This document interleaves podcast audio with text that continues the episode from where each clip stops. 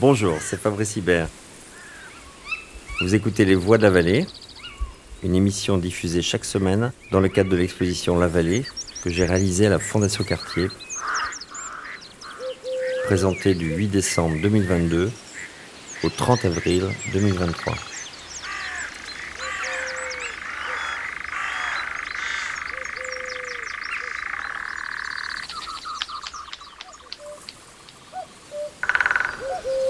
Laure Saint-Raymond, mathématicienne, et Olivier Cadio, écrivain, poursuivent les questions et les hypothèses proposées par Fabrice Hibert dans plusieurs de ses œuvres, notamment 16422, Clé ou reconstituer. En croisant leurs disciplines, ils se posent la question du verre à l'équation, existe-t-il une logique poétique? Donc d'abord, bienvenue à tous. Euh, pour moi, d'être ici ce soir, c'est de faire un petit, voire même un grand pas de côté, puisque euh, je suis mathématicienne. Donc la première chose qui m'a frappée, que j'avais eu le livre entre les mains, mais en grand, c'est euh, une certaine joie de vivre. qui, moi, me, voilà, me parle beaucoup. C'est aussi mon approche de la vie. Donc, voilà, je me suis sentie en confiance quelque part dans cette idée. Après, la deuxième chose que j'apprécie aussi et que je partage, c'est une forme de curiosité. Je pense qu'on aura l'occasion d'y revenir, mais euh, l'idée de faire euh, plein d'hypothèses, sans doute souvent d'aller dans le mur ou, de se tromper, de revenir en arrière, voilà, de errer un petit peu et de glaner tout ce qu'il y a à apprendre en chemin. Donc voilà, c'est aussi une démarche qui me parle beaucoup. Euh, être curieux, s'émerveiller aussi de, ce qu'on voit, de peut-être ce qui n'était pas prévu, voilà, de, rester aussi, euh, d'avoir cette euh, ouverture quelque part à, une certaine spontanéité, une certaine ouverture à ce qui arrive.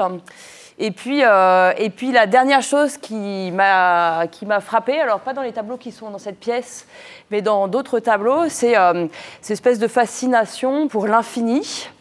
Les grands nombres, ça fait partie de ce qui me fascine euh, euh, aussi et qui invite, euh, je trouve, à, quelque chose d'autre que je retrouve ici. C'est une forme d'humilité, une forme de, de chercher sa place par rapport à un monde qui nous dépasse beaucoup. Ça aussi, c'est quelque chose que je trouve appelant.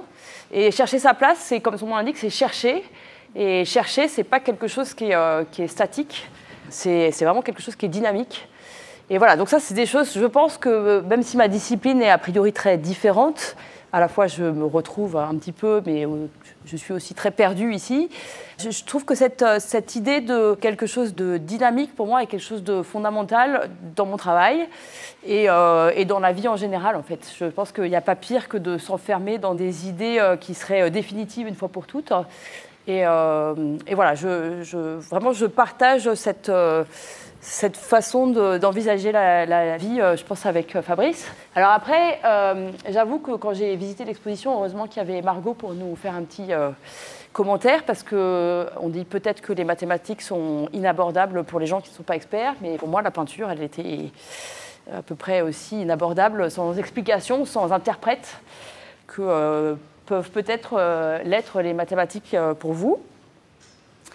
Donc ça, ça m'a fait quelque part repenser à une question qui est la définition du, langage, et je pense que c'est un peu la question qu'on veut discuter ce soir. En général, on dit que le langage, c'est un moyen de communication. Et la preuve que ça ne l'est pas complètement, c'est que je parle un langage mathématique et vous ne comprenez pas forcément. Fabrice parle un langage qui est le langage de la peinture, de l'art, que moi je ne comprends pas forcément. En tout cas, j'ai besoin de clés de lecture, j'ai besoin qu'on m'explique, j'ai besoin d'un interprète en fait. Donc certes, le langage est un moyen de communication, mais il y a quelque chose que je voudrais essayer de vous faire euh, toucher du doigt aujourd'hui, qui est que euh, je pense en sciences, et en particulier en mathématiques, comme dans l'art, le langage c'est plus que ça, parce qu'il est euh, quelque part, il est, il peut pas se séparer de la pensée en fait. La pensée n'existe pas, elle est pas. Pour moi, la pensée n'est pas première par rapport au langage. C'est-à-dire, il n'y a pas une pensée, et puis après, on utilise un langage, que ce soit les maths, la peinture, je ne sais pas quoi, pour l'exprimer. Pour moi, dans mon travail de recherche, quelque part, l'idée devient complètement euh, claire, le concept prend forme. Euh, quelque part, l'espèce de magma que j'ai euh, dans ma tête devient une idée parce que justement, elle est exprimée et ça, ça me paraît très important. C'est-à-dire que voilà, il n'y a pas cette notion d'une pensée ou d'une création qui serait première et puis d'un langage qui vient après, pour moi, la, question du langage est essentielle parce que le langage aide à formuler les choses, à les, sortir de soi-même en fait. Donc il est vraiment partie prenante de cet acte de création, où euh, donc, euh, la création scientifique, c'est une forme de création aussi. Et, euh, et, je trouve que c'est important. C'est pour ça aussi que moi j'aime beaucoup travailler en, en, groupe, parce que finalement quand on travaille à plusieurs, hein, eh bien, juste pour essayer de partager ce qui nous habite euh, notre tête, ou peut-être, euh, je ne sais pas, quand on fait de la peinture, c'est peut-être aussi ce qui habite euh, notre cœur, notre... Les maths, en général, c'est quand même plutôt ce qui habite notre tête. Pour faire prendre forme, faire prendre corps à, ces intuitions, le langage est quelque chose qui est extrêmement important. Et il y a aussi, je pense, une forme d'esthétique du langage, même mathématique. Alors, peut-être euh, avant de, laisser euh, euh, la parole à, Olivier pour qu'il se présente aussi, je voudrais juste peut-être dissiper un malentendu sur les mathématiques. Parce que je sais qu'il y a beaucoup de gens qui sont soit très fâchés, soit qui disent oh, j'adorais les mathématiques quand j'étais au collège. Donc, les gens, en général, sont une réaction un peu épidermique vis-à-vis -vis des mathématiques. Et je crois qu'en fait, il y a un malentendu sur ce que sont les mathématiques. C'est-à-dire que que souvent, en tout cas dans les petites classes, euh, on apprend à faire du calcul. Et donc c'est comme si, euh, euh, j'aime bien dire, si on parle de, littérature, c'est comme si vous appreniez que B et A, ça fait bas, mais qu'on ne vous apprend jamais qu'avec bas, et puis, d'autres syllabes, on peut faire des mots, et que ces mots, elles, peuvent avoir un sens. Ou c'est comme si on vous apprenait que du jaune et du bleu, ça fait du vert. Ok, super. Et puis après, qu'on ne vous montre jamais qu'avec du vert, du bleu et du rouge, on peut faire un tableau. Et je crois que les maths, c'est un peu pareil. Et je pense que dans l'imaginaire collectif, quelque part, les, maths souffrent de ce malentendu. C'est-à-dire qu'on euh, aborde un peu la partie technique ou la façon peut-être d'écrire les choses, mais, mais, on aborde très rarement en fait la question de qu'est-ce qu'on en fait. Voilà, donc euh, j'espère que euh, dans l'heure qu'on a ce soir, j'arriverai à vous, à vous convaincre, je ne sais pas si j'ai envie de vous convaincre, mais en tout cas que ce soit un, point de départ pour un dialogue, qu'en fait euh, les maths euh, existent au-delà de ça. C'est-à-dire que certes, il peut y avoir une barrière de langage, et comme je l'ai dit, euh, cette barrière de langage, elle existe dans la peinture, elle existe, Olivier m'a gentiment envoyé aussi sa poésie. c'est pareil, je pense que pour moi, il y a, y a des choses auxquelles je ne suis pas sensible parce que je n'ai pas été éduqué à ça parce que, parce et voilà donc un, langage quelque part il, il s'apprend d'une façon euh, euh, je dirais technique. Et puis après on apprend aussi à en trouver quelque part l'esthétique à, le manipuler à le faire sien à le rendre familier. Et, on voit qu'il y a une différence entre une langue qu'on apprend qui est notre langue maternelle ou une langue étrangère qu'on apprend où on arrivera à s'exprimer mais on n'aura pas cette familiarité en fait. Et donc voilà donc il y a souvent en maths cette barrière d'arriver à quelque chose de familiarité. Mais après, euh, en fait, euh, c'est là que le monde commence à s'ouvrir. Oui, bonsoir. Euh, merci beaucoup. Je suis ravi d'être là avec vous aussi. Et puis je, remercie l'équipe de la Fondation Graphique qui m'a totalement ibérisé. C'est-à-dire ça a été véritablement un déferlement prodigieux d'informations. C'était la manière dont tout ça est préparé était très très précieux. Ça m'est jamais arrivé d'être préparé aussi bien. Ce qui fait que j'ai regardé encore les films ce matin. Vous savez, il y a les, petits films que vous pouvez voir, grâce, euh, qui sont en dessous de chaque tableau. Vous pouvez aussi les voir en vidéo à la suite. Et Fabrice prend quelques minutes, un, temps très court. Il arrive à décrire un tableau en 30 secondes ou en une minute. D'ailleurs, ce qui est intéressant, c'est qu'il ne décrit pas un tableau comme le ferait naturellement un critique d'art ou, ou, un, intellectuel qui viendrait, un spécialiste. Il nous le redessine à la main. Donc il s'approche et on a l'impression qu'il recommence le tableau. Il et il fait, fait ah, oui, alors par exemple, il y a ce truc absolument euh, bizarroïde sur lequel on devait travailler, vous savez, les phonèmes et les, voyelles, etc., qui font comme des cercles, qui font une sorte de ce qu'il appelle une brochette de mots. Et ce qui est incroyable, c'est qu'en quelques secondes, on avait l'impression de, voir apparaître. En fait, c'est comme un magicien. C'est-à-dire qu'il a aussi, comme s'il n'était pas sûr de ce qu'il disait, ce qui est très rare. C'est-à-dire c'est très rare de voir qu'un artiste te dire Ouais, peut-être. Ça pourrait donner ça, ça pourrait donner des cerises, ces pommes. On va voir. Donc, il est lui-même, non seulement dessinateur, redessinateur de sa propre œuvre, et en même temps, il nous, aide à la repenser en même temps nous-mêmes Et, donc j'ai passé du temps, c'est vrai, à, regarder le catalogue sous tous les angles. Et à la vérité, j'étais complètement perdu à la fin. Donc j'aurais pas dû travailler, j'aurais pas dû réfléchir. Alors au point que je me suis dit, ce matin, mécontent, je me suis dit, je vais faire un faux Fabrice Hibert. Mais je n'aurais pas la prétention de me comparer à, toi, Fabrice, mais j'ai juste fait en quelques, quelques minutes un premier petit tableau où j'essaie d'expliquer quelque chose. Je, me suis dit, au fond, euh, qu'est-ce que c'est Tout ça, c'est un immense texte. Mais texte au sens étymologique, texte, ça, veut dire, ça vient de tissu. Donc, euh, c'est un tissu, c'est une tapisserie de Bayeux immense qui se déploie. Et euh, ce qui est très intéressant, c'est qu'il se déploie d'hypothèse en hypothèse, de coup de force en coup de force, de conquête en conquête. C'est ça qui est très beau dans, cette, aussi cette générosité dont tu parles, enfin cette espèce de voilà. Donc je suis parti de l'hypothèse et je me suis dit qu'est-ce que je fais moi comme hypothèse pour écrire? Alors je suis pas, il y avait marqué poète, j'ai fait changer par écrivain dans le programme, parce que poète, j'ai fait qu'un seul livre de poésie, donc on peut pas non plus exagérer quoi. poète, vous faites un bouquin, vous faites poète, vous voyez, vous faites un tableau, vous êtes peintre, non, c'est dur. Euh, je suis resté poète, je vais vous raconter ça, même si je fais de la prose ou du, roman, c'est mon activité principale, mais il y a quelque chose qui subsiste de la forme poétique à l'intérieur des romans. Et ça, c'est très curieux, parce que je ne fais pas exprès. J'ai voulu faire disparaître même la poésie de mon travail. J'ai voulu la supprimer. Parce que justement, je ne voulais pas rentrer dans une logique. La logique poétique, non, pour moi, c'est impossible. Donc, si je regarde mon petit dossier, je me suis rendu compte que j'ai fait simplement des, cercles, ça pourrait être tout à fait une manière que tu aurais travaillé. J'ai écrit d'abord poésie, ensuite j'ai écrit roman, ensuite j'ai écrit essai, essayisme, j'ai fait des choses, de, la traduction, les, rapports que je peux avoir avec la musique, les, aussi les projets scientifiques que j'ai eu avec le CERN. J'ai eu un projet assez étrange avec le CERN, vous savez, l'accélérateur de particules. Bon, et l'activité aussi, j'ai fait une revue aussi dans les années 90, euh, une très grosse revue, très, enfin très grosse et très épaisse, euh, chez mon éditeur POL, avec Pierre Alféry. Donc, ce que je vais essayer de faire, c'est de vous montrer que pour chacune de ces disciplines, on va dire, qui au fond, euh, c'est la même discipline, je ne fais qu'écrire. Je suis pas, j'ai mis quelquefois des photos dans les livres, mais je ne fais pas des livres composites ou des livres objets. Ce sont des livres qui restent des livres de littérature dans, ce qu'ils ont de plus normaux. Non, mais pour, pour, être, pour parler seulement de poésie, j'ai fait, disons, pendant une dizaine d'années d'assez mauvais poèmes, entre 15 et 25 ans, ou 23 ans, je ne sais plus, des poèmes qui n'étaient pas des mauvais poèmes nécessairement, mais qui étaient des poèmes sous influence. C'est normal, j'ai fait mes classes. Comme, euh, euh, j'ai appris, j'admirais, j'admire toujours des grands poètes comme Jacques Roubaud, par exemple, que vous devez peut-être connaître. Donc, et surtout la poésie américaine des années 60-70, 80 et aussi les années 30 aussi, qui a, été, qui a pour moi été déterminant dans mon parcours, qui m'a fait sortir de France, qui m'a fait sortir de, de l'éducation du cagneux traditionnel qui lit Mallarmé, Adorno.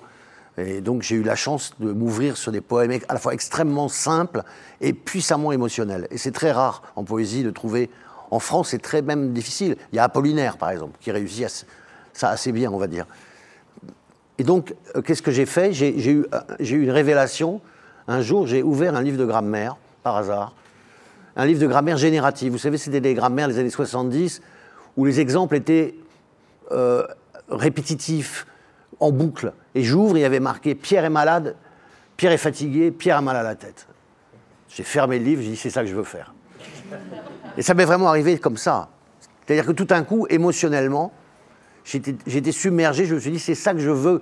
Il était sous mes yeux, et surtout dans une grammaire qui est l'endroit où on, ne lit pas de grammaire, à moins d'être un agrégé de grammaire.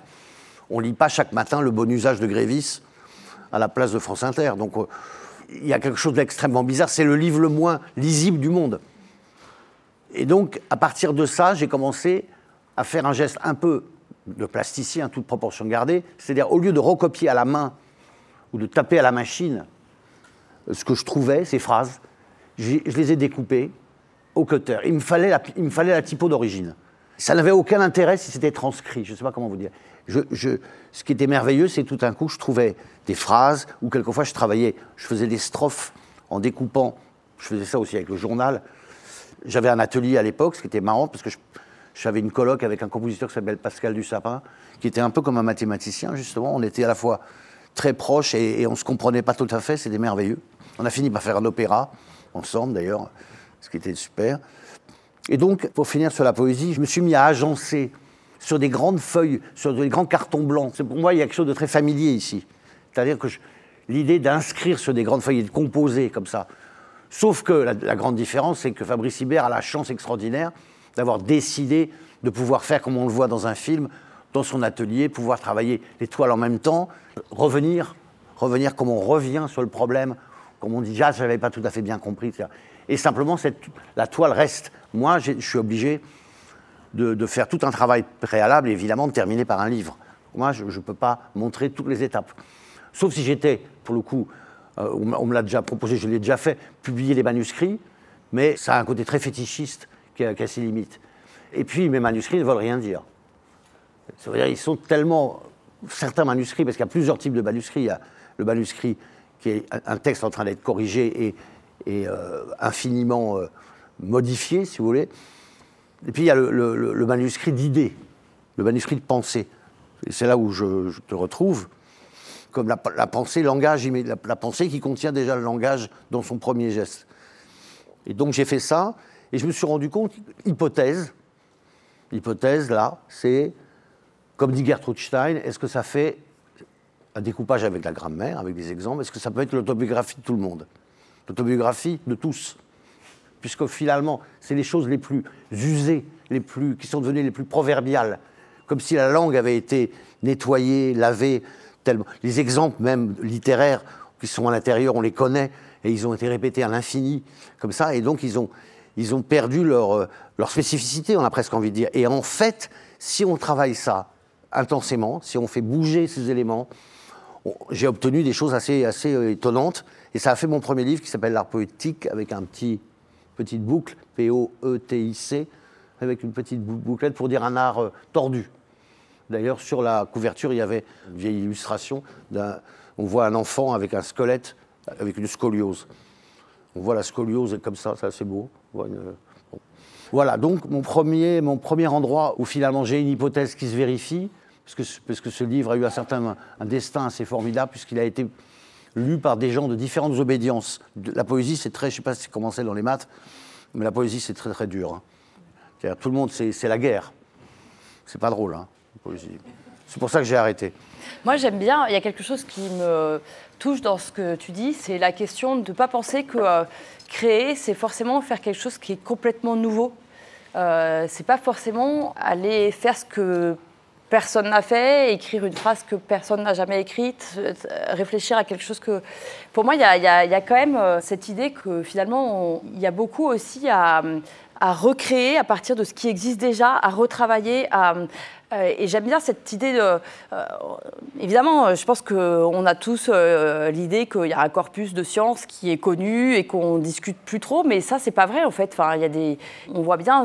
peut-être que c'est encore plus évident dans le cadre de la physique que dans le cadre des maths, puisque comme j'ai déjà dit, les maths sont peut-être un peu plus difficiles à, et jusqu'à preuve du contraire, le, théorème de Pythagore euh, reste le théorème de Pythagore, mais dans la physique, on voit très bien, pendant très longtemps, on a, on a construit toute la physique classique sur la physique de Newton. On dit, euh, voilà, euh, je, mets, une pomme, je la lâche, la gravité, bam, elle tombe.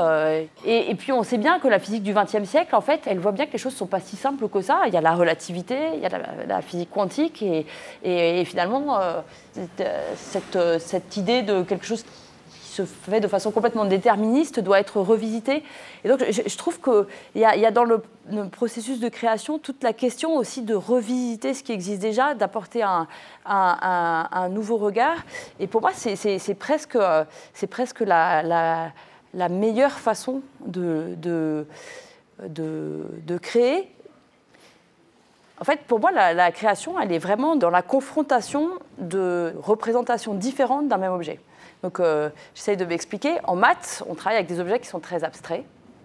Je peux vous écrire une équation. Oh, je pense que si je vous l'écrivais, vous verriez sans doute une image, des symboles cabalistiques. Ou... Voilà. Et de cette équation, si je prends mon collègue avec qui je discute tous les jours ou un autre collègue, chacun dans sa tête a une représentation qui est très différente en fait. Et je trouve que c'est quelque part la richesse des mathématiques, c'est-à-dire que à la fois c'est un langage qui est très concis, dans une équation on encode plein de choses, et ce plein de choses peut se dériver à se penser, s'imaginer, prendre corps dans une réalité plus physique à l'infini. Et c'est vraiment de confronter ces, différentes représentations, de revenir, de se dire ah ben je peux faire un pont avec autre chose, qui, qui fait que quelque part il y a le corpus de la science devient plus riche, plus voilà, c'est comme quelque chose qui se mettrait à foisonner dans tous les sens. Et voilà, j'aime bien cette idée de, je disais tout à l'heure en introduction, de quelque chose qui est dynamique, c'est-à-dire que on peut toujours revisiter, on peut toujours réinterroger le sens des choses, on peut toujours réinterroger. Et ce qu'on peut toujours réinterroger en particulier, c'est l'hypothèse. Donc euh, il y, a cette question euh, essentielle, en tout cas essentielle pour des sciences comme la physique, qui ont pour but de décrire le monde, parce qu'on euh, on fait une hypothèse, on, écrit une théorie, et puis à la fin, il y a, cette espèce de verdict qui dit est-ce que la théorie que j'ai produite, elle décrit correctement ou pas? Est-ce que je peux la mettre en lien avec l'observation que je fais? Dans les maths, quelque part, on on a poussé ce, jeu à l'extrême, c'est-à-dire que euh, chaque théorie mathématique, elle, s'inscrit dans, ce qu'on appelle une axiomatique. Donc au départ, on dit, bah voilà, je, me fixe un cadre, je, donne la règle du jeu, et à l'intérieur de cette règle du jeu, tout, est permis. D'accord? Donc euh, je, dois pouvoir tout euh, faire le plus de connexions logiques possibles. Euh, euh, voilà, donc c'est un espèce de, grand puzzle. Je commence par, euh, par dire voilà la règle du jeu, et puis après, ben, on fait quelque part dire à cette axiomatique, à ce modèle, tout ce qu'il peut dire. Après, quelque part, tant qu'on fait des maths et qu'on ne cherche pas à les appliquer à la réalité, on est libre de faire ce cadre comme on veut et de l'explorer comme on veut. Je veux dire, quand il y a des gens qui font la théorie des surfaces en dimension 27, bon, bah voilà, la dimension 27, de toute façon, vous n'avez pas accès avec euh, vos yeux, vos mains. Euh. Mais n'empêche qu'à l'intérieur, il y a, y, a, y a, une forme de jeu à la fois très codée. Donc, euh, tout à l'heure, tu parlais de logique, quelque chose d'enfermant. Pour moi, la logique, elle n'est pas enfermante, en fait. C'est la règle du jeu. Et c'est ça qui fait qu'il y a du challenge. C'est ça qui fait que, quelque part, je, je, dois, je dois jouer, je dois avoir le plus de liberté possible, essayer d'explorer le plus de directions possible, mais avec cette règle. Et donc, euh, de temps en temps, je suis obligée justement de chercher le, chemin qui va contourner l'obstacle, etc. Donc, euh, j'étais un peu surprise de la façon dont c'était euh, dit d'ailleurs dans le petit pitch que vous avez sous les yeux. on parlait beaucoup de, contraintes, je ne me souviens plus exactement comment c'est formulé. Mais pour moi, en fait, la, contrainte, l'axiomatique, quelque part, c'est la règle du jeu et c'est ça qui vous donne toute la liberté après d'aller explorer dans toutes les directions. Oui, ça ça me fait penser à quelque chose sur, la question de la contrainte. Moi, je suis justement pas poète au sens où euh, je, serais oulipien, par exemple, justement, où, j'utiliserais des, comme, ils le font si brillamment, enfin, comme faisait Queneau, etc., c'est-à-dire des, un, travail avec, pour le coup, une logique et une contrainte et une règle du jeu, et ça leur donne aussi, j'ai discuté de ça justement avec Jacques Jouet récemment, qui est un, des grands oulipiens, ça leur donne une espèce de liberté incroyable. C'est là où je vais dans ton sens. Alors moi, c'est un peu plus compliqué, un peu plus pervers, enfin au sens technique, parce que au moment où j'arrête la, poésie, je fais juste ce coup-là. C'est un coup, mais j'ai pas fait ça de manière, euh, euh, comment dirais-je, chic. C'est-à-dire que j'ai, parce que le cut-up, finalement, j'étais pas si, quand j'étais très jeune, j'étais pas si branché que ça sur l'art moderne tant que ça. Donc j'étais encore un cagneux, un peu chiant. Euh. et donc, tout à coup, quand je découvre, découvre cette possibilité avec la grammaire, ça marche, comme je le disais tout à l'heure, émotionnellement. Ça produit des ritournelles que j'ai beaucoup lues en public. C'est devenu un. Enfin, tout le départ de mon travail a été oral aussi. J'ai fait beaucoup de performances. Enfin, performance, c'est un grand mot, plutôt lecture, tout simplement. Et après, que je ne pouvais pas continuer, donc je pense que j'ai eu. Ben, je dis ça rétrospectivement parce que je n'ai pas du tout formulé ça à l'époque comme ça. J'ai commencé une série de romans. Je suis passé au roman, si je puis dire. J'ai fait un premier livre qui s'appelle Futur ancien fugitif qui est, une sorte de, de mix entre poésie et roman. C'est un, livre qui est constitué, et ça, je pense que Fabrice pourrait aussi assez bien comprendre ce projet. C'est un livre où on dit roman par lettre, là c'est un roman par poésie. C'est tout simplement, j'ai pris le personnage qui m'a intéressé le plus, qui est Robinson, et qui euh, alors là, c'est là où c'est aussi amusant par rapport au travail de Fabrice, c'est-à-dire que ce personnage euh, qui va euh, exister dans sept romans, j'en ai fait sept sur le même, je crois que je vais continuer, j'ai qu'une seule, euh, j'ai qu'une seule idée. C'est ça qui est bien d'ailleurs aussi ici, c'est qu'il n'y a qu'une seule idée, si on peut dire. Il y a des milliards d'idées, Il y a des idées, à chaque, centimètre carré est une idée. Mais en même temps, il n'y a qu'une idée. L'idée, c'est quoi? C'est le travail. L'idée, c'est le travail dans le sens joyeux, pas dans le sens d'une. L'idée, c'est pas seulement des métaphores, c'est la métaphore, je lis ça moi comme la métaphore, d'un travail total. C'est-à-dire, c'est une chose qui d'ailleurs, comme il le dit lui-même, n'est jamais terminée, et surtout, il fait cinq toiles en même temps, et le raisonnement peut passer de l'un à l'autre, et il va tout garder. Moi, je dois, moi, je dois tout jeter. C'est ça qui est la, grosse différence. Moi, je dois tout jeter pour obtenir un petit objet. Tous mes manuscrits sont, c'est, vraiment, j'ai des, des, dizaines de mètres d'archives qui ne servent à rien, illisibles complètement maintenant. Donc, pour finir sur la question du roman, c'est que je me dis, je peux plus faire ça, je peux plus travailler sur la langue, euh, sur cette espèce de langue morte, parce que ça va devenir un truc, et je vais devenir un, est-ce que j'ai failli devenir un poète branché De l'époque, on disait ça et, que j'aurais pu utiliser cette méthode de grammaire ad vitam. Pour, euh, je l'ai utilisé pour faire un opéra avec Pascal Dussapin. Hein. J'ai utilisé plusieurs fois ce système, mais ça marchait plus. Ça n'a marché qu'une fois, au fond. Parce que le coup, de, le coup de cutter, ce qui découpe la langue, ne peut se faire que de manière très, très, très émotionnelle, et pas peut-être comme William Burroughs ou ceux qui ont inventé le Brian Geising qui a réinventé le cut-up dans les années 70, eux, ils prenaient par exemple un journal, ils coupaient en deux, ils les mettaient face-face, et un peu comme le geste surréaliste, mettre ensemble des choses qui ne sont pas faites pour être ensemble. Et donc j'ai pris un personnage qui, était vraiment un névrosé obsessionnel, j'ai pris Robinson, c'est-à-dire quelqu'un qui, qui, est seul et qui a sans arrêt un espèce de cut-up mental. Et donc j'ai mis en scène, au, lieu de faire moi-même de la poésie, j'ai mis en, scène un poète. Donc je fais plus de poésie, mais mon narrateur en fait. C'est très pratique comme le petit bonhomme vert. Il y a bien un petit bonhomme vert qui circule partout, hein, qui est là, qui est, le narrateur.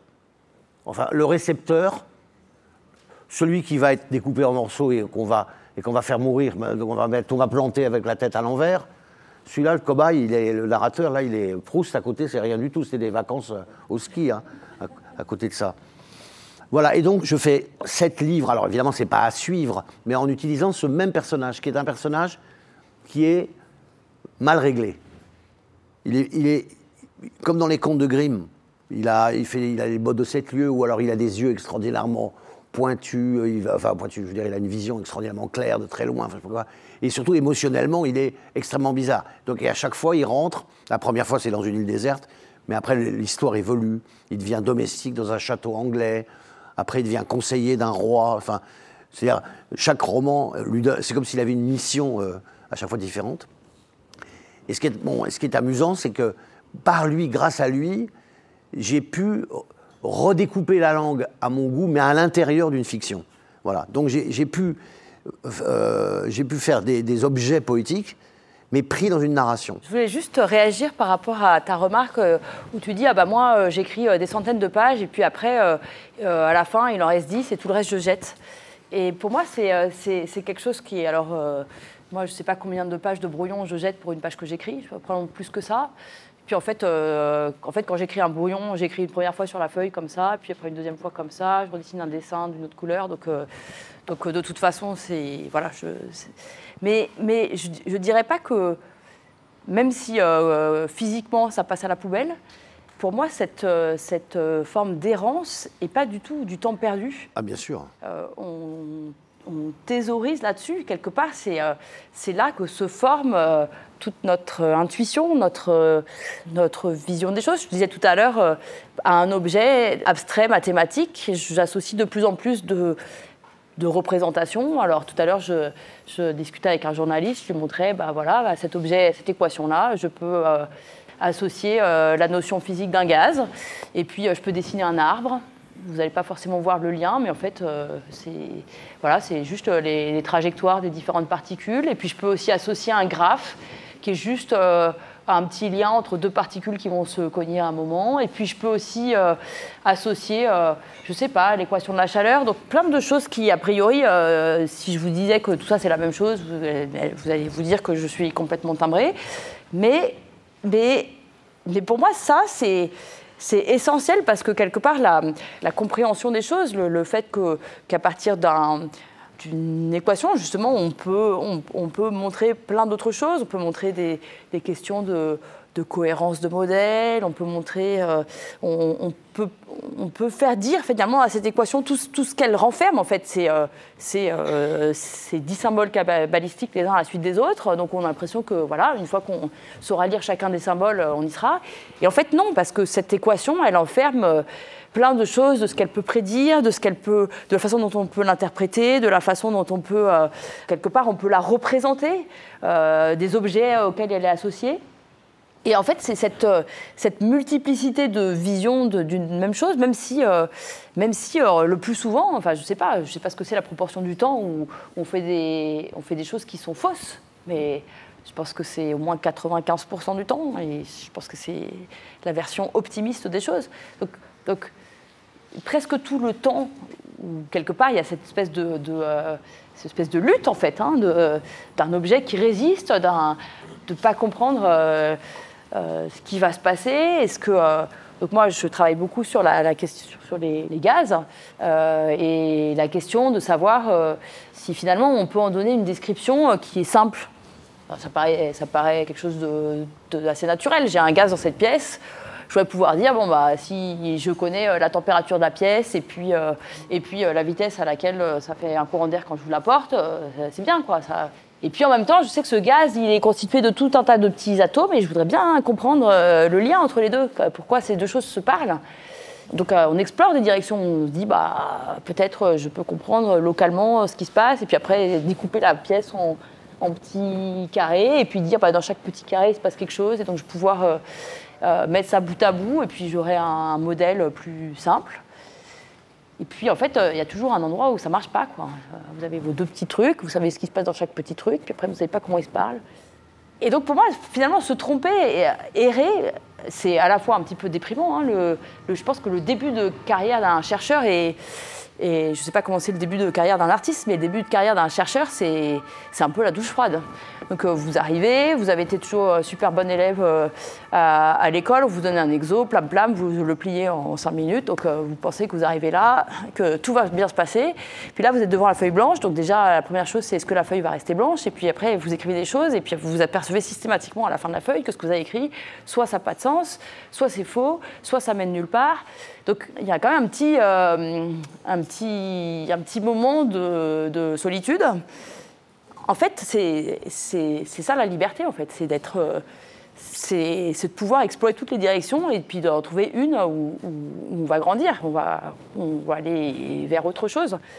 Et euh, donc, euh, pour moi, il y a une très bonne représentation de ça, qui est ce qu'on appelle des marches aléatoires en maths.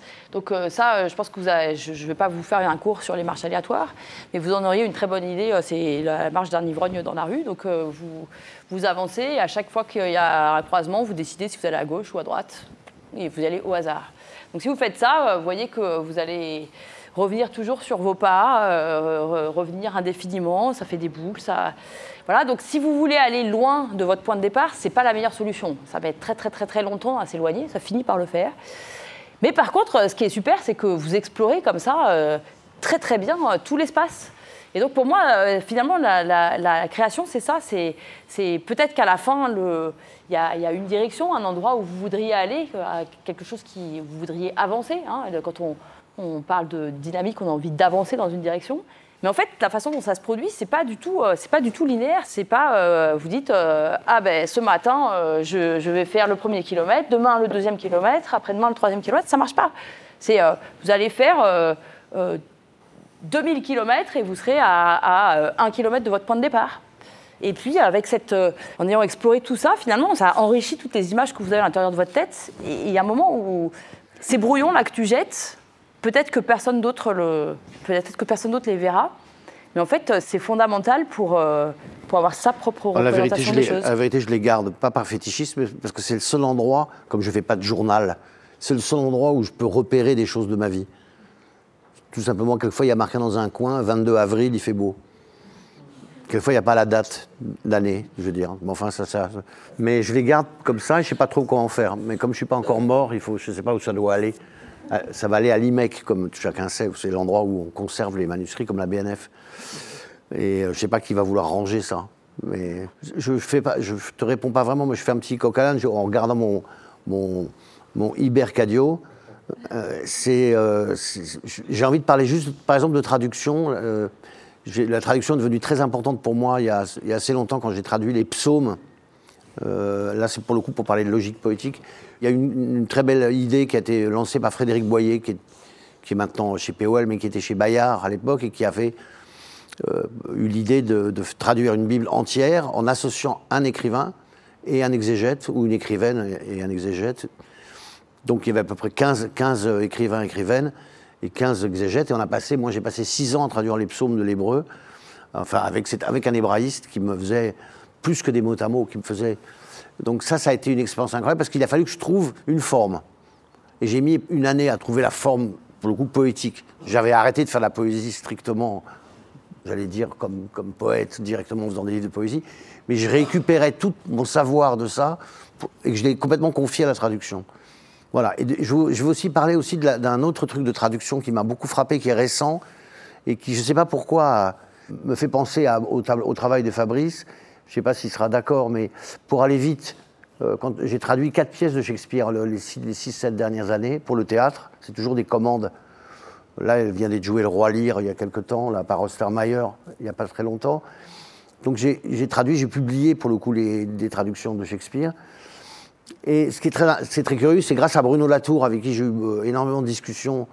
Euh, nous, c'était pas mathématiques euh, et littérature, c'était philo et, et on se comprenait absolument pas. Il y avait quelqu'un qui venait, une amie qui venait traduire un peu, vous savez, qui faisait avec, avec des langages de signes.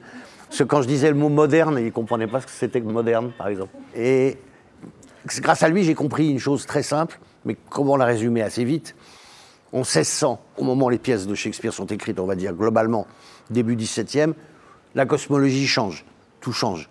On entre dans un nouveau monde jusqu'à aujourd'hui, où tout à coup on revient, on est dans un maintenant, il y a un choc cosmique gravissime, la, la Terre au lieu d'être infinie, enfin le- l'espace au lieu d'être infini devient limité, et on va tous mourir, quoi.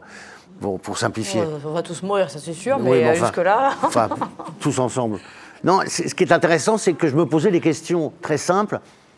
Euh, quand j'ai commencé naïvement à traduire Shakespeare, je, je prenais le baroque, la, la- la fioriture, l'extraordinaire euh, ingéniosité de- de- des formules de la langue, comme je, voyais ça comme des, des ornements, justement, comme des, comme des manières de rendre les choses poétiques, au sens négatif du mot poétique, comme si la poésie était une sorte de supplément d'âme qui amenait une sorte de, douceur. Je ne sais pas si on peut dire qu'il y a de la poésie là-dedans, par exemple, c'est pas la question. C'est pas la question. Qu'en revanche, que toi, ton cerveau, soit profondément relayé à la poésie dans ta pratique concrète, mais c'est pas une idée. La poésie n'est pas une chose qui surplombe le projet artistique du tout, quoi.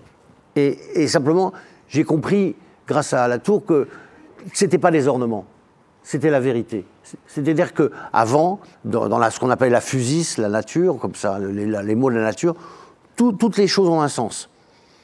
Et là, toutes les choses font interaction, tout bouge. Et tout est important. D'ailleurs, il y a les flèches. Et les flèches, c'est ce qu'on peut appeler des agents. C'est des agents. C'est-à-dire que c'est bien sûr de la pensée, c'est aussi, c'est non seulement des flèches qui disent la démonstration, c'est des flèches qui nous aident à comprendre tout simplement un raisonnement, comme on comme je fais moi beaucoup dans les manuscrits, je mets beaucoup de flèches pour simplement dire ah j'ai cette idée qui va venir s'articuler ça. Mais en fait, ça dit quelque chose de plus profond, qui est que tout est agent. Et d'ailleurs, c'est comme ça même que tu décris, je trouve, les- l'étoile en disant Ah, peut-être que ça, ça va avoir cette conséquence, etc. C'est-à-dire, ce ne sont pas des ornements. Chaque principe est actif. Et quand j'ai compris ça, j'ai pu traduire sérieusement Shakespeare, parce que j'ai, au lieu de, chercher à enjoliver le texte français pour, le faire aller vers une sorte de beauté euh, sublime, j'ai compris au contraire qu'il fallait que je comprenne que, que oui, euh, quand euh, les, sentiments sont des agents, la jalousie est un agent, la douleur est un agent, et puis tout ça s'écroule. Tout ça s'écroule parce qu'il n'y a plus que la, gravitation. Et du coup, dans, la, question de la traduction, euh, que- quelle est, euh, je trouve que c'est int- intéressant. Est-ce que euh, finalement, il y a forcément une part de la subjectivité du traducteur? Ma question, elle est est-ce que, est que finalement on va vers un texte qui est plus universel, c'est-à-dire où plus de gens pourront se reconnaître parce que parce qu'il y a celui qui l'a écrit, puis celui qui l'a traduit, puis si on fait traduire plein de fois, est-ce que finalement le texte s'enrichirait de ça et deviendrait quelque chose qui parle à plus de gens, ou est-ce que le texte finalement s'appauvrit de, de, ces traductions successives? Non, il s'enrichit énormément. Il s'enrichit énormément parce que, en l'occurrence, pour, pour, traduire Shakespeare, ce qui compte, c'est moins de faire évoluer le lexique parce que finalement les mots sont pas très importants. Enfin, il ne s'agit pas de, chercher des mots nouveaux, absolument. On peut utiliser ces mots d'avant. Simplement, ce qu'il faut, c'est travailler la syntaxe, redynamiser, ça, redynamiser, redonner de la puissance euh, au texte. Et ça, c'est ce, que, permet la traduction. C'est redonner de l'énergie sur le texte, alors que, euh, je sais pas, Shakespeare, il y, a, des très très bonnes traductions, euh, mais qui sont complètement euh, traduite dans des vers, dans une logique, pour le coup, de versification imaginaire. Alors qu'il n'y a pas de vers, de vers français aujourd'hui capable de, de, recevoir le vers anglais du XVIIe. Il n'y a pas, ça marche pas. Donc euh, il faut inventer autre chose, il faut traduire en prose, faut... Enfin, moi, j'ai plein de, de, de, méthodes pour essayer de sortir de ça. Mais du coup, est-ce que ça vaudrait le coup de traduire? Parce que nous, c'est ce qu'on fait, en fait. Est-ce qu'on pourrait traduire un texte qui est déjà en français, en français? Bien sûr. Ça s'appelle écrire. Qu'est-ce que je fais? Je passe mon temps à, essayer d'améliorer un texte inadéquat. Parce que je n'écris pas au sens, j'écris très peu, mais je fais que corriger. C'est-à-dire, je fais que, je comprends ça. Je, suis avec mon fusain et j'arrête pas de dire, ah, ça va pas, c'est pas possible. C'est-à-dire, je, je, je n'arrête pas de lutter contre la faiblesse de ce que je pense. C'est-à-dire qu'il faut, il faut, il faut que j'avance pas à pas. Oui, mais justement. Donc c'est une moi, traduction aussi. Pour moi, il y a une question qui est euh, quelque chose qu'on fait beaucoup en maths, peu dans les autres sciences, je crois. Mais on, on se force, quand il y a des travaux importants, à faire écrire par quelqu'un d'autre euh, le résultat, la démonstration. Et, et l'idée, c'est de dire que finalement, quelque part, l'œuvre, ce qu'on produit, à, à certains moments, nous échappe, nous dépasse, et que finalement, le fait qu'elle soit revisitée par quelqu'un d'autre, euh, permet à cette œuvre de, de devenir euh, plus universelle, plus connectée avec le reste, plus, euh, plus ruminée, plus digérée, plus voilà. Donc quelque part dans un état plus clair aussi, non? Clair, plus, plus après de temps en temps plus esthétique parce que on, ça, on peut aussi simplifier des choses techniques pas très. Et je, et je trouve qu'il y a dans cette cette façon de revisiter quelque chose que moi je trouve très très puissant et, et, le fait que ce soit vraiment revisité par quelqu'un de différent en fait. Et donc c'est pour ça que ça m'intéresse de, de, de, savoir si finalement tu peux faire une traduction. Quand je dis une traduction du français au français, c'est pas forcément de ta propre non, non, mais œuvre, bien, mais de celle de quelqu'un d'autre. Et est-ce que finalement on dans, dans, des choses plus artistiques, on, on gagne euh, finalement à, à, ce que l'œuvre devienne collective? Oui, mais c'est une question qu'on pourrait poser sans mais doute à Fabrice aussi, c'est est-ce qu'il euh, aimerait que quelqu'un repasse derrière lui et complète le tableau? Ça m'arrive quelquefois, oui. Je, je, fais des expériences comme ça en ce moment avec euh, un artiste euh, qui, vient du Venezuela, qui s'appelle Shiron Onawe Yanomami. Et on, tra on, travaille ensemble sur des, sur des... Je commence un tableau, il le continue. Et en fait, c'est un exercice extrêmement complexe et riche et tout ça, mais en fait, on essaie de traduire nos pensées l'un avec l'autre. Et je pense que la traduction, pour moi, c'est une chose essentielle dans la richesse d'une langue, parce que forcément, quand on traduit, on, l'enrichit, toujours. Il y avait une, de mes premières œuvres qui est le plus gros savant du monde, qui est là, là dans le dessin avec la bulle. C'est le, plus gros savon du monde. C'est une œuvre que j'ai faite en 90-91, qui est 22 tonnes de savon de Marseille. Et, euh, et l'œuvre s'appelle Traduction. Pourquoi traduction?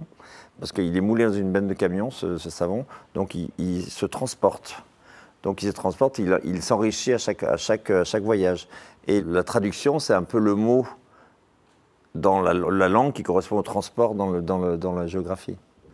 Donc c'est des choses comme ça. Toutes ces choses-là, je trouve que là... Puis d'ailleurs, dans mes, dans, mes, tableaux, il y a souvent en français, en anglais, en espagnol, un peu en arabe, un peu en chinois. Et ça s'enrichit en permanence. Et puis le mot s'enrichit du son du mot aussi toutes ces choses-là. Et en fait, euh, c'est marrant parce que quand je vous entends parler l'un de l'autre de ce que vous, de votre pratique et de vos interrogations, bon, en fait, j'ai l'impression que vous faites la même chose.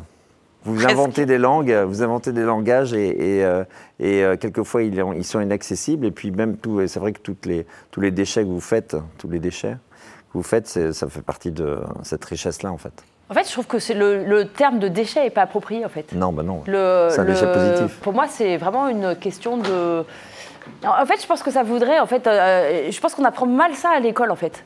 À l'école, euh, finalement, euh, pourquoi on est mauvais en langue aujourd'hui en France? Parce que finalement, il faut mieux se taire que se tromper. Et, je trouve que c'est une mauvaise approche de la, de la vie en général. En fait, on apprend de ses erreurs.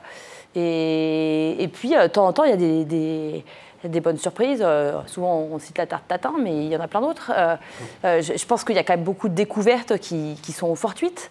Et donc, quelque part, de vouloir tout contrôler et de vouloir euh, que tout soit efficace, je trouve que c'est une, une façon d'aborder la vie qui me semble à la fois mettre beaucoup de pression sur les gens, parce que finalement, si se tromper c'est grave, alors, euh, alors vaut mieux rien faire, finalement, vaut mieux attendre que les choses se passent. Et puis, euh, qui, qui, me paraît aussi très délétère pour le dialogue, en fait. Parce que quelque part, s'il se trompait, c'est grave. C'est-à-dire qu'il vaut mieux que je m'enfonce dans mon erreur plutôt que de dire que finalement ce que me dit mon voisin euh, peut me faire bouger et, peut me conduire euh, euh, finalement sur une meilleure piste. C'est un enjeu quelque part de, remettre un peu plus de science dans. et puis quand je dis de science, c'est de vraie science. C'est pas juste d'apprendre une, suite de connaissances. C'est-à-dire de, se confronter quelque, part à la, à faire soi-même, la science. Et de faire ça au lycée, pour moi, c'est un, un, enjeu majeur d'apprendre voilà, qu'on se trompe, et que en fait c'est bien comme ça. Et puis qu'on bouge et puis qu'avec euh, quand les autres me disent euh, disent euh, bah, écoute là je viens de regarder ce que tu as fait ça ça va pas. Là et là je crois que tu fais tu fais fausse route. Voilà pour moi c'est quelque chose qui est, qui est, extrêmement productif en fait. Et, et je, je pense qu'aujourd'hui on a du mal à se parler parce que parce qu'il vaut mieux soit ne rien dire soit s'enfoncer dans son erreur plutôt que d'accepter de, de bouger. Je suis d'accord Et oui, j'ai donc j'ai pas, euh, j'ai pas ouvert toutes les hypothèses. Hein. Il y avait, en avait plein d'autres. La dernière, très rapidement, la dernière chose que je suis en train de faire, c'est juste parce que je suis en train de le faire. On m'a demandé de faire un, un, nouveau livret, si je un nouveau, pour euh, le, chant de la terre de Malheur, avec un compositeur. C'est la Fondation Royaumont qui nous a demandé ça. Le, texte de Malheur en allemand est en fait euh, vient d'un d'un poète allemand qui, ne comprenait pas le chinois et qui a traduit du chinois, enfin qui, s'est servi d'une traduction française du 19e siècle, très mauvaise, lui-même ne comprenant pas le chinois. Et après, l'allemand arrive, le poète allemand, il, refait un autre poème avec ça, et à ce moment-là, Malheur arrive et, corrige un petit peu. Et ça donne un truc assez faible, un texte très mauvais, alors que c'est une pièce sublime. C'est, une pièce, justement, elle est célèbre, comme tant tout malheur, pour dire que c'est à la fois l'adieu au romantisme et l'ouverture de la modernité en même temps. C'est ce qui fait la bizarrerie absolument des œuvres de malheur. Et simplement, le texte n'est pas au point. Donc, sans prétention, ça ne veut pas dire que je vais refaire. Mais on va faire un concert, ça va être amusant, où il va y avoir une espèce de, de post-chant euh, de la terre en musique, et moi je vais lire par extrait une proposition en, travaillant justement avec ma traduction des psaumes et un texte de Mallarmé parce que sur la mort de son fils parce que Malher avait perdu euh, une, fille juste avant de faire ce, voilà il était à la fin de sa vie il était très très mal. Donc j'essaie de faire une proposition nouvelle en agençant des textes anciens. C'est tout. Et ça c'est un plaisir euh, extraordinaire. Tout à coup ça devienne je reviens donc un peu à l'origine de mon travail euh, de, l'art poétique, de, collage. et voilà, c'est ce que je suis en train de faire ces jours-ci. Ça veut dire aussi que c'est pas toujours euh, réussi de repasser derrière, parce que la, traduction de traduction de traduction, elle est mauvaise. C'est ça. Euh, il faut. Euh, c'est exactement. Mais, mais, c'est bien, ça, ouvre la porte à. Ça, ça, Des choses en plus. Voilà, ça décloisonne. 1 moins 1 égale 2. Voilà. c'est vrai, on, vrai il hein. suffit de choisir la bonne base. Voilà, c'est ça.